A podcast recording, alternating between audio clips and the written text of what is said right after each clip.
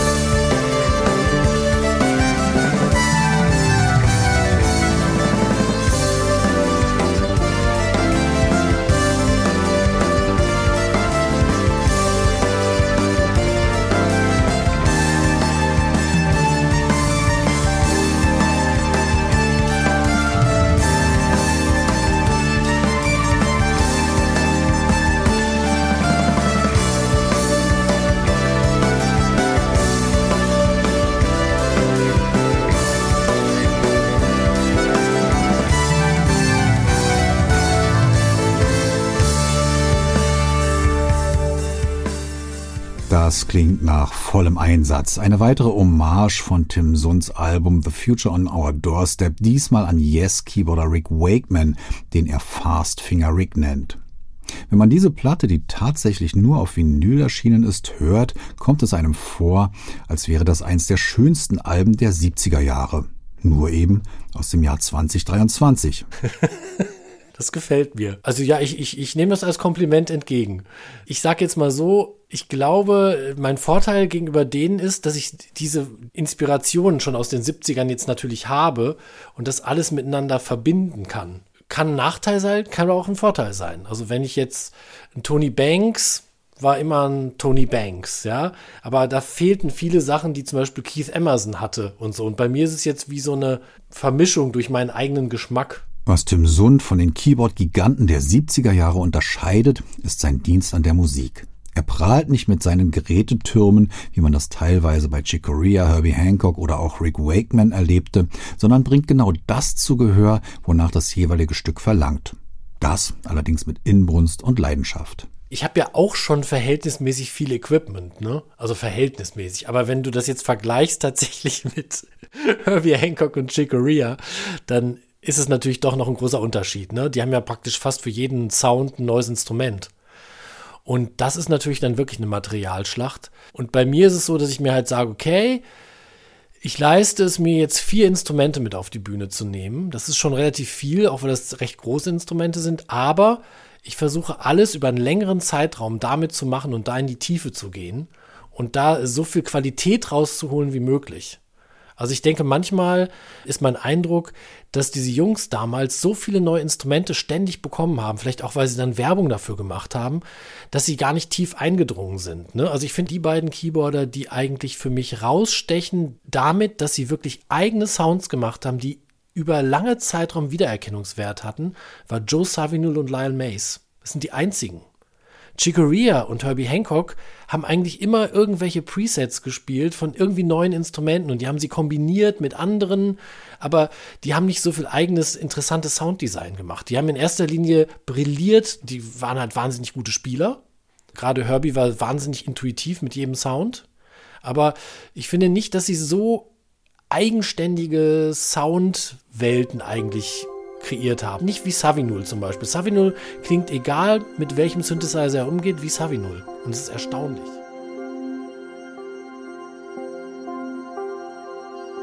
In diesem Sinne, Lyle Travels.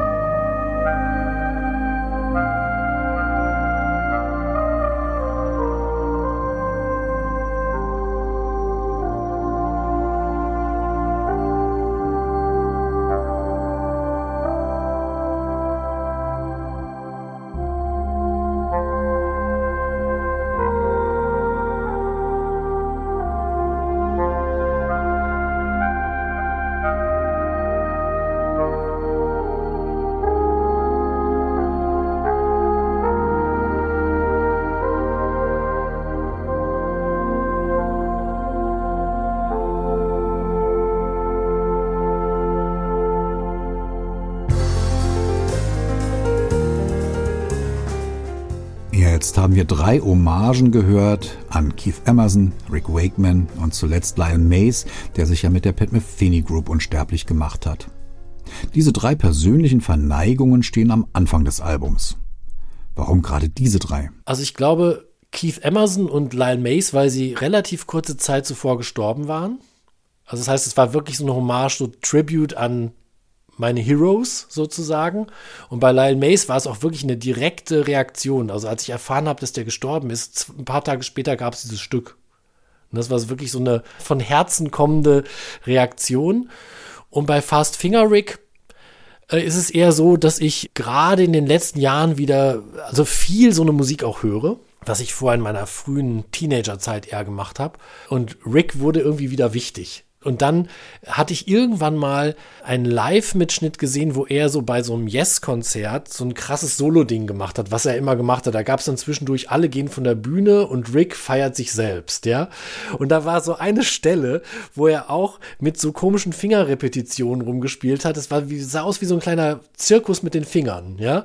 Und das hat mich tierisch inspiriert. Das fand ich so cool, dass ich dann gedacht habe, oh, ich mache so ein Stück, was nur mit so einer Art von Technik ist. Und so ist dieses Fast Finger Rig entstanden. Wer jemals Tim Sund gehört hat, weiß aber auch, dass er ein großer Verehrer von Chick Corea und Herbie Hancock ist, die irgendwie immer in seiner Musik drinstecken.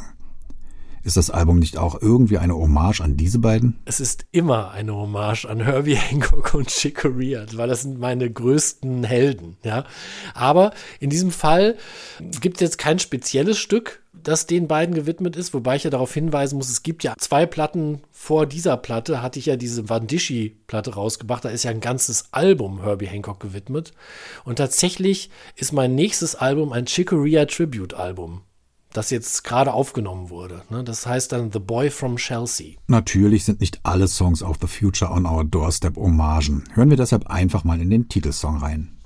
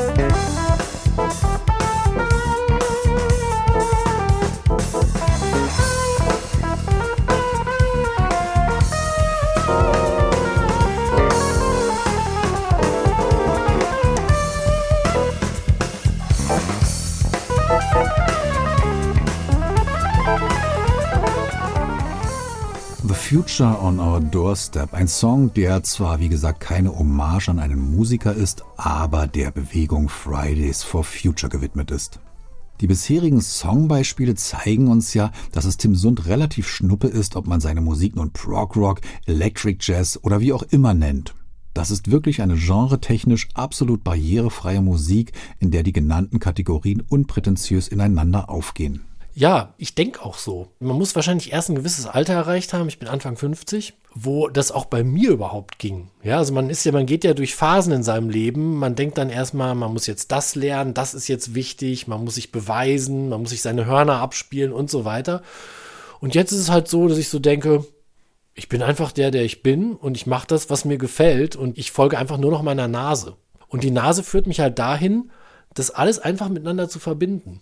Insofern kann man auch sagen, zum Beispiel beim, beim Titelstück The Future on Our Doorstep, da ist ja ganz viel Proc drin, ja, aber ich finde eigentlich ist der Solo-Teil, da ist eigentlich Herbie ganz stark vertreten, ne? Also das ist dann eben so zum Beispiel. Nun hat Tim Sund das Album ja nicht alleine aufgenommen, sondern mit zwei deutlich jüngeren Musikern, Bassist Alex Will und Drummer Jonathan Gradmann, die natürlich musikalisch ganz anders sozialisiert sind als er selbst. Trotzdem geben sie ihm so richtig Zunder und treiben ihn pausenlos an.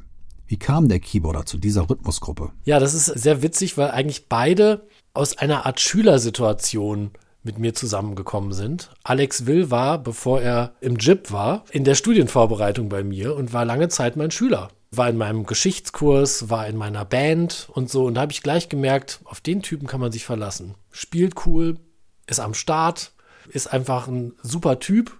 Und dann habe ich im Prinzip gleich, als er fertig war bei uns und er war im Begriff jetzt im Jip anzufangen, habe ich ihm gesagt, Alex, lass uns mal in Verbindung bleiben. Ich würde gerne mit dir eine Rockband gründen. Und der so, ich bin dabei. Ne? Und der Joni, der Schlagzeuger, der eigentlich, der kommt ja aus so einer Musikerfamilie. Sein Vater Carsten Gradmann ist auch schon Jazzmusiker aus Berlin. Der hat auch schon an Hans Eisler studiert und sein Sohn Joni, der äh, ist dann nach Weimar gegangen und ist dann irgendwann wieder in Berlin gelandet. Und als er wieder in Berlin war, hat er mitbekommen, dass ich einen Synthesizer-Workshop gegeben habe. Und da ist er bei meinem allerersten Synthesizer-Workshop, den ich gegeben habe, tauchte Joni auf und ich wusste gar nicht, dass der ein Schlagzeuger ist. Und er war aber ein super engagierter Teilnehmer, total clever, smart, auch mit Synthesizern. Und irgendwann kam er an und meinte so, ey, guck mal, Tim, ich habe hier so ein Trio und ich würde da gerne irgendwie in, in, ein Studio gehen. Welches Studio würdest du empfehlen? Dann hat er mir so Musik vorgespielt und da habe ich so gedacht, äh, ich will mit dem spielen. Das ist ja ein super Schlagzeug. Also ich, ich finde wirklich Joni absolut genial für jede Art von Akzenten, die ich irgendwie in, einer Komposition habe, entwickelt der neuen Groove. Viele Namen sind hier gefallen. Dabei sollte man aber nicht vergessen, dass Tim Sund vor allem immer nach einem Musiker klingt. Nach Tim Sund. Und genau das macht seine Musik besonders. Bevor wir zum Abschluss von seiner neuen Platte The Future on Our Doorstep noch den Song Walking in the Sonic Field hören, verabschiedet sich am Mikrofon Wolf Kampmann.